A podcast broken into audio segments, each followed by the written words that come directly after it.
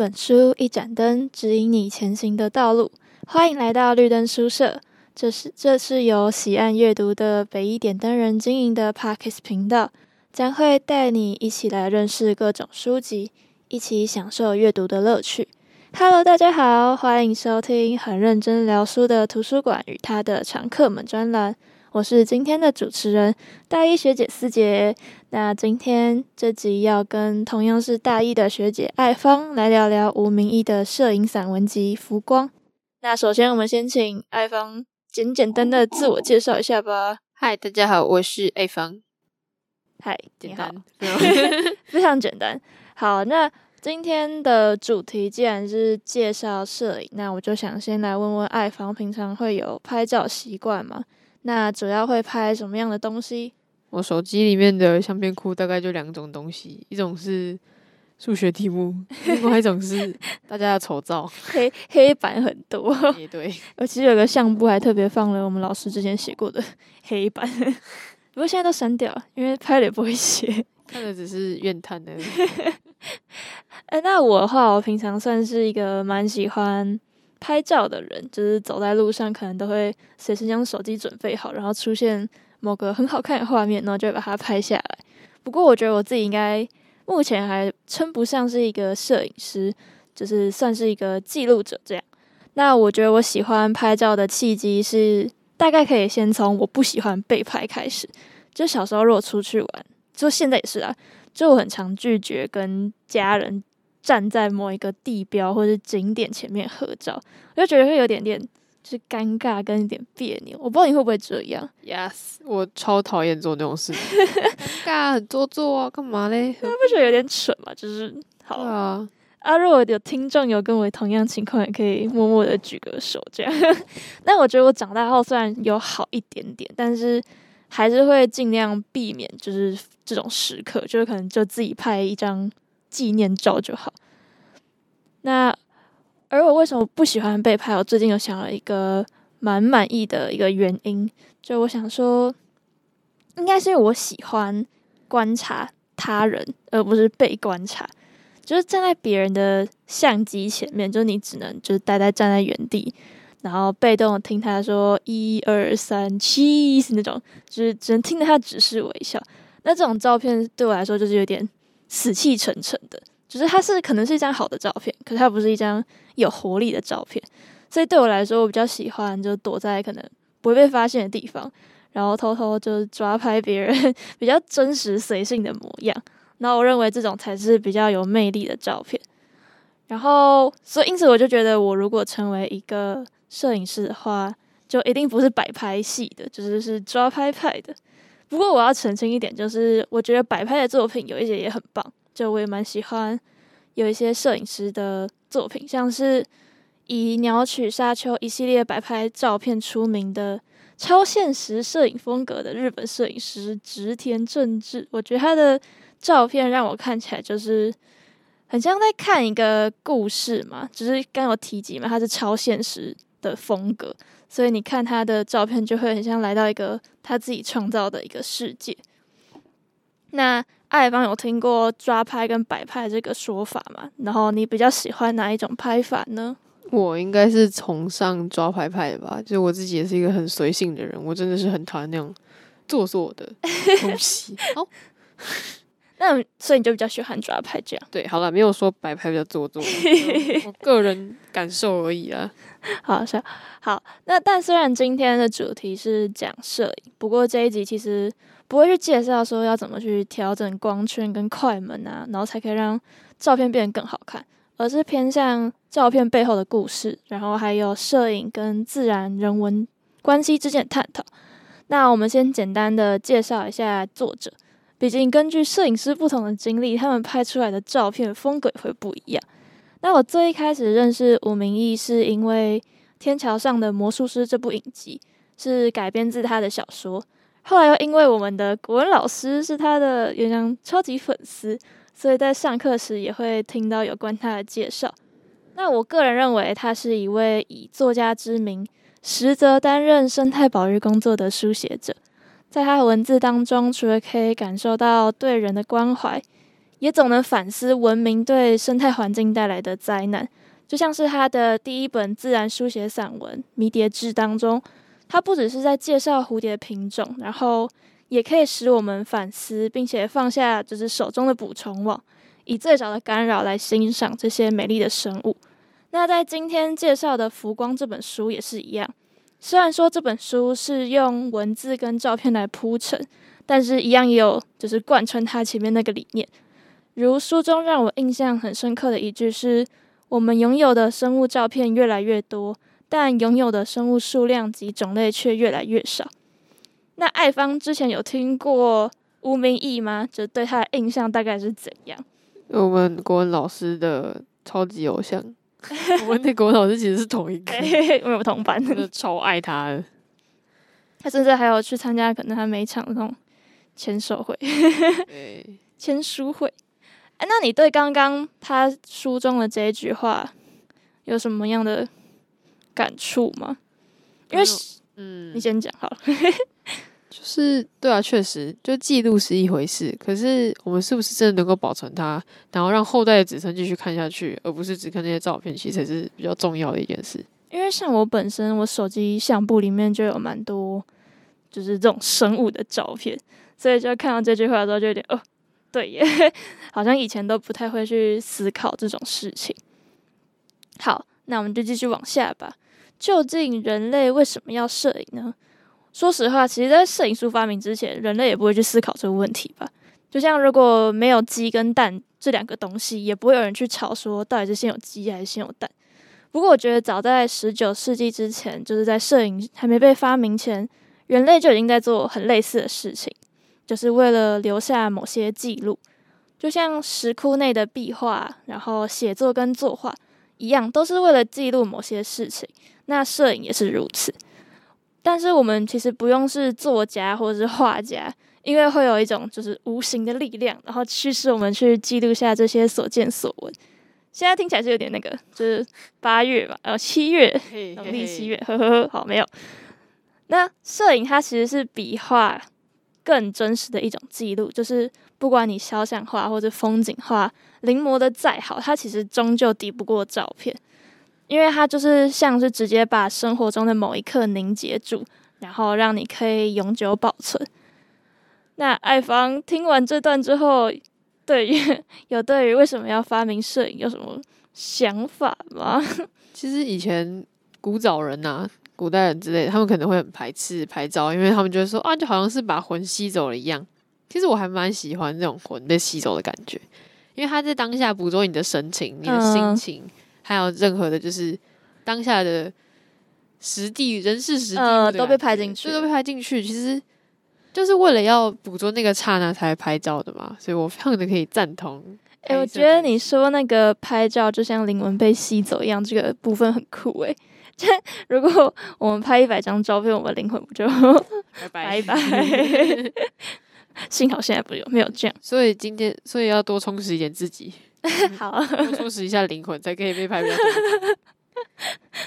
看起来就有内涵。对对对，好，那此书其实有给出一个观点，他就写到，摄影最初是为了捕捉大自然。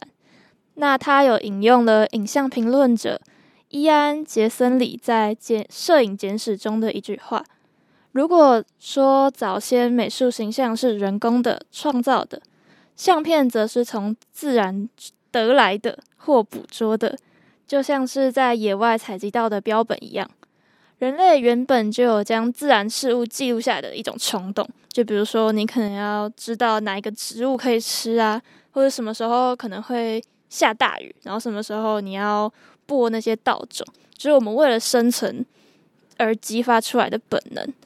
不过后来随着摄影术的发展，它就是渐渐不是只是为了记录自然，就是为科学做一些贡献，而是像吴明他说的，影像是飞行在艺术与科学之间的候鸟，不可能放弃，不肯放弃任何一个栖息地，也不能放弃任何一个栖地。就影像开始背负了某一种光的艺术的使命。然后甚至会背负上一些社会的责任，因此让摄影家这个东西变成有点正式，甚至有点伟大的一个职业。那我认为这也是为什么吴明义认为他自己不是一名摄影师的原因。他写道：“我明白，成为一位摄影家，特别是以影像带给人新的世界观的摄影者，这样的梦想是不再可能的了。我缺乏面对现实生人生时以镜头挥拳的勇气。”那在他眼中的这个这种给人新世界观的摄影家，是他在序章中有提及的尤金史密斯。那这位摄影家他其实蛮有名的，他曾经为了拍摄日本水俣的水汞中毒事件，在当地直接就住了三四年，然后他本人就是更因此而生病，但是也拍下很多就是令人发醒的影像。其中很有名的一张就是稚子入狱。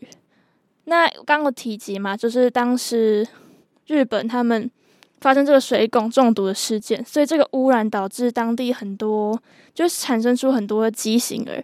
那孩子们的手他们会像鸡爪一样，然后就是看了就会让人很不舍。对，好，那其实这位传奇的摄影师也不是像大家所想的那么。光鲜亮丽，因为他长期跟酒精还有毒品来做对抗。好，但是我在讲完这个之后，我其实有想一件事情，就是我觉得摄影好像不一定要拍摄什么东西才会比较伟大，就是就像史蒂格利兹所说，摄影有一种独特的魅力，不一定要拍摄什么惊天动地的题材才能彰显。他说我。要证明我的照片可不是拜题材所赐，所以他就拍了一系列的云朵照片。对，就是有点，这是一个很有个性的摄影师啊。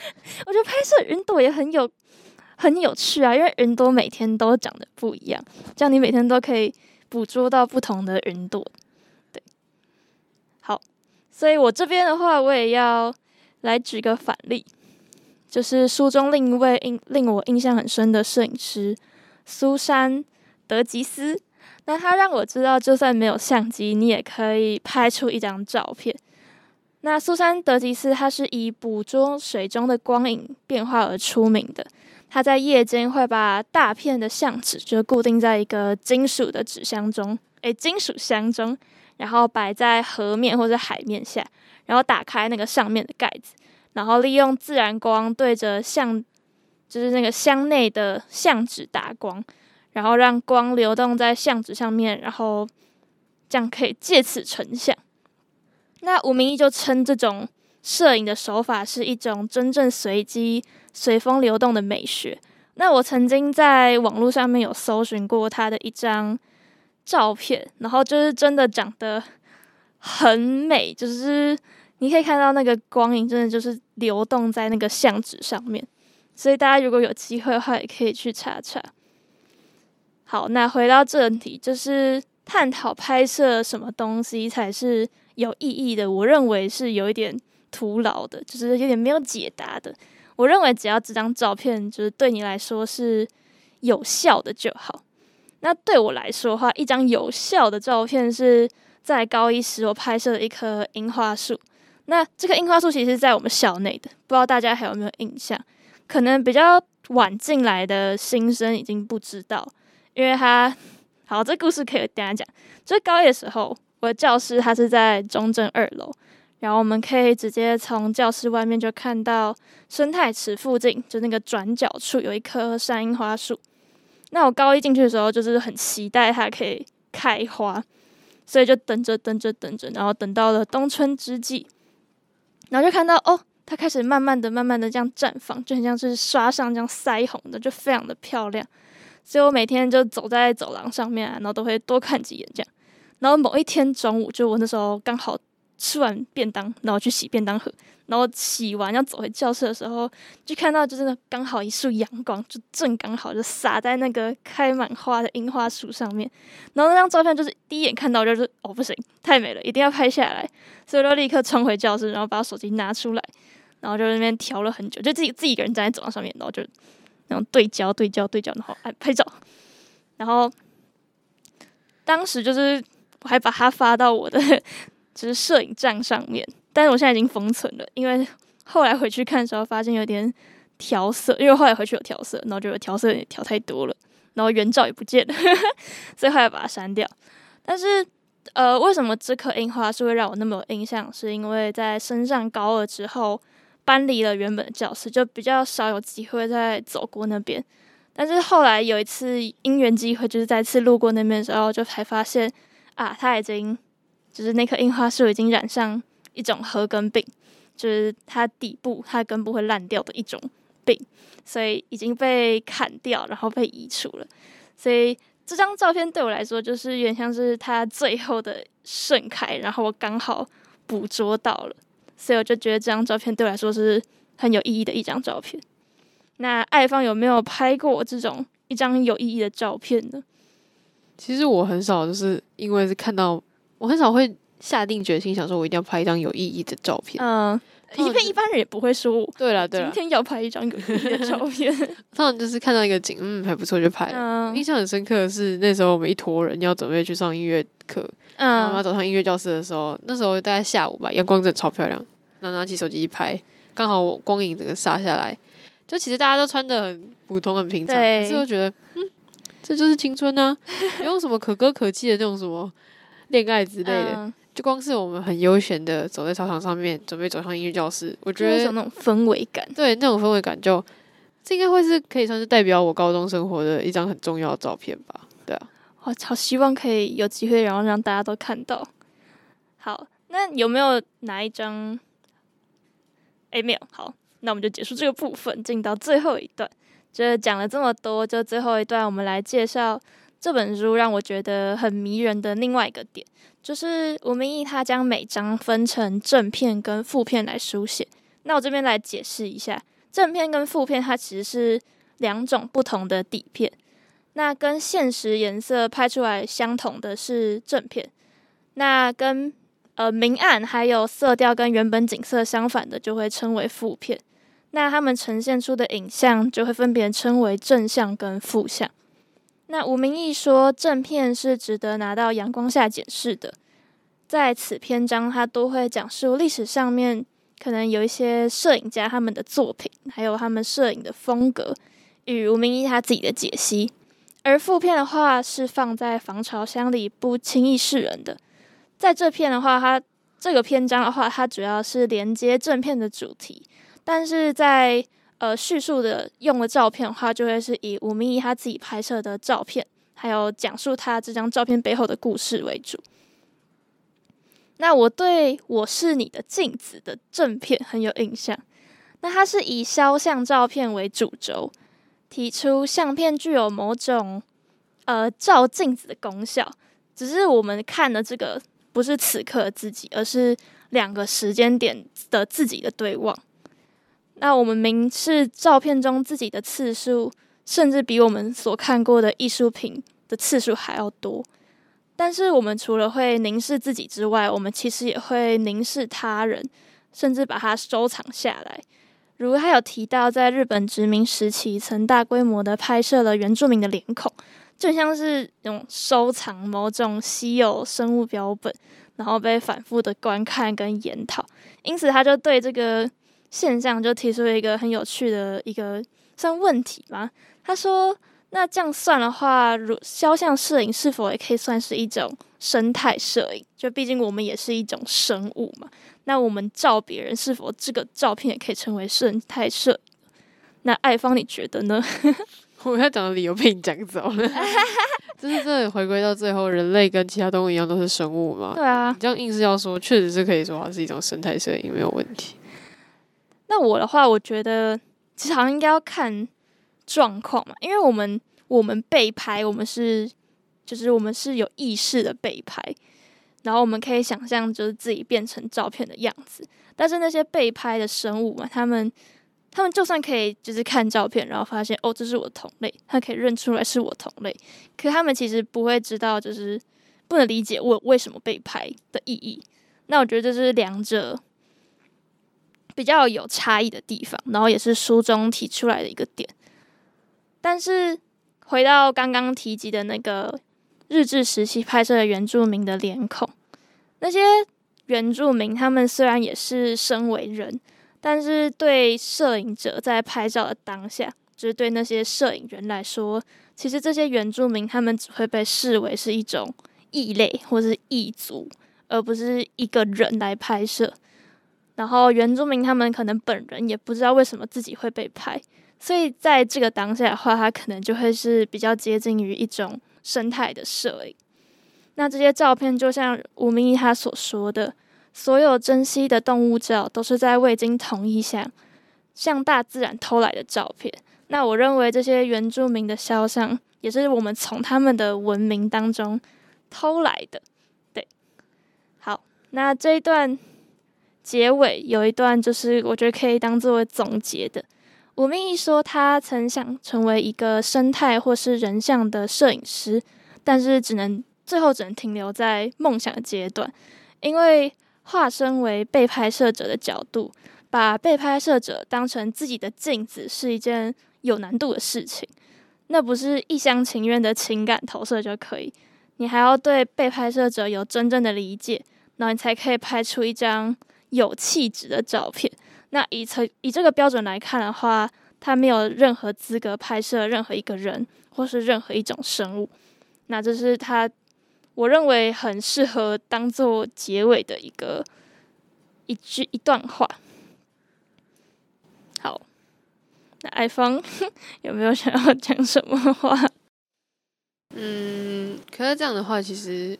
或许摄影师他自己本身理解很重要，可是我觉得更多的是有时候是被拍摄者他自己可以散发出来的气质也蛮厉害的。嗯，对，所以可能是两个要互相合作吧，并不是说哪一方多一点付出就可以比较明有明显的效果，说不定就是对，就两个互相合作这样。其实我觉得他在讲这一段的时候，虽然我觉得蛮有道理，但是。实际上要做到蛮难的，就是比如说像我，我不是会在街上面抓拍吗？这样我的话就会可能就会入镜一个完全不认识的人，然后可是我还是把它拍下来了，所以我这时候就会觉得有点两难，就是这个标准，以这个标准来说的话，或许是以肖像画的脉络来讲，应该是没有问题。嗯，可是如果你想要有一种很自然的感觉，我觉得是随手抓拍是 OK 的，因为。嗯每个人看每一个人，在还没有了解的情况下，肯定是陌生的。对啊，那我们就是做一个很客观的拍摄而已啊。对啊。好，那最后我们要进到我们的结尾了。好，最后要以布列松的一句话当做结尾。他说：“摄影是种生活的方式。”那我很开心，就是我可以生在这个时代，就只要有一台手机啊，就可以完成名为摄影的事情。可以随时的封存某个回忆。那我认为，我因为呃学到摄影，就是我开始慢了下来，就会认真凝视那小小的观景窗，以及那个观景窗后面的广大世界。就是不管是在山坡上开心拉着风筝的孩子，或是孤单在黑夜中推着推车的婆婆，就每一张照片都是我生活当中的一片拼图。就像书中说的一句话，他说：“一张照片可能是一个指示句。”一个祈使句或一个命令句，我认为照片是对某个人，或是某个场所，或是某个瞬间的一个提醒，然后让我们知道这个回忆从来没有消失。好，今天的介绍就到这边告一段落。今天所聊的书籍以及它线上的借阅方式都会放在资讯栏，欢迎有兴趣的朋友找原书阅读。除此之外，也可以在 IG 搜寻北一点灯人，会有更多不同于 Podcast 的内容。我们的频道也有许多的主题供大家聆听，欢迎再度莅临。我拜，拜拜。